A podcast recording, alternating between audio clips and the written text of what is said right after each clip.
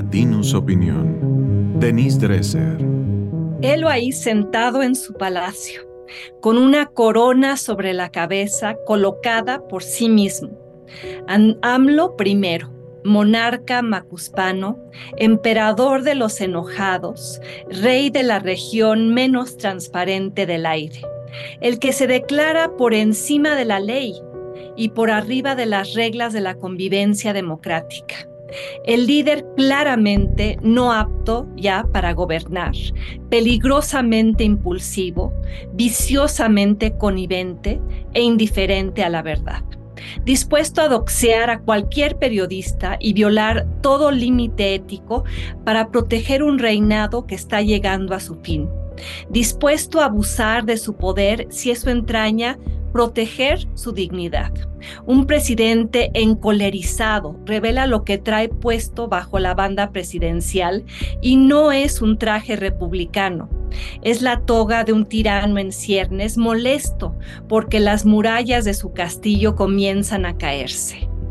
AMLO ha creado las condiciones para que la sociedad mexicana abrace pulsiones autoritarias que en el pasado combatió Ahora demasiados aceptan que trate la Ley General de Protección de Datos Personales en posesión de sujetos obligados, ley que le aplica a él, como si fuera papel de baño.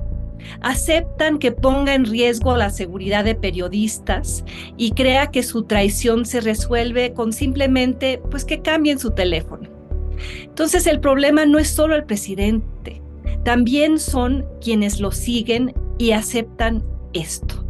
¿Por qué ante la evidencia de mendacidad, crudeza o crueldad, eso no funciona como una desventaja fatal y al contrario atrae a seguidores ardientes.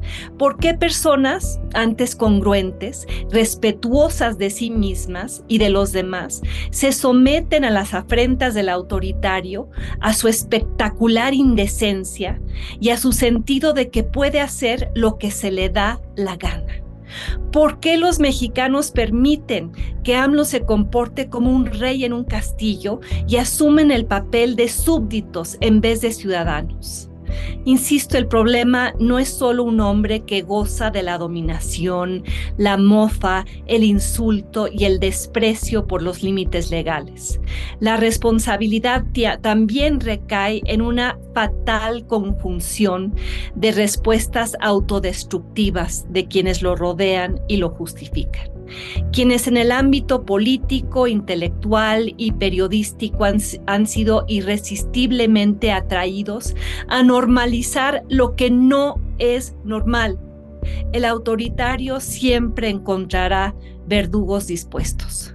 Los que desviarán la atención hacia los abusos de la DEA sin reconocer los abusos del presidente, los que piensan que una nota periodística con un mensaje preocupante le da licencia a López Obrador para matar al mensajero los que manipulan la narrativa nacional hacia el injerencismo complotista de The New York Times y el gobierno estadounidense, sin criticar al amado líder por violar la consigna juarista al margen de la ley nada, por encima de la ley nadie.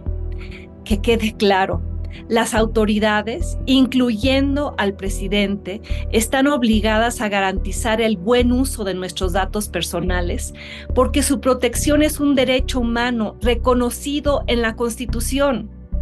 Hay leyes que regulan ese derecho y hoy López Obrador las pisotea sin el menor pudor e incluso se vanagloria de ello.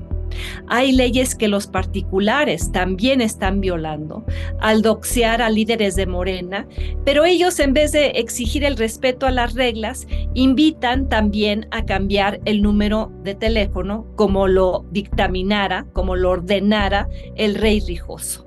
Eso es lo que sucede cuando el titular del Estado desprecia la legalidad, invita a otros a hacerlo también.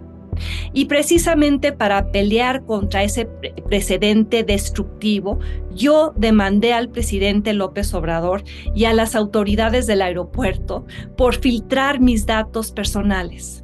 Lo hice para protegerme y proteger a otros y a otras ante un gobernante que reitera comportamientos antidemocráticos. La historia demuestra que los tiranos o quienes aspiran a serlo caen por su crueldad, por sus contradicciones y por un espíritu popular de humanidad que puede ser temporalmente suprimido, pero nunca completamente extinguido.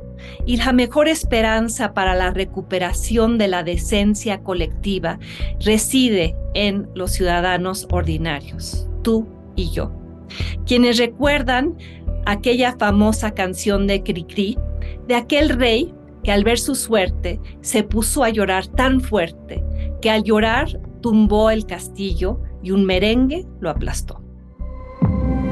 Esto fue una producción de Latinus Podcast.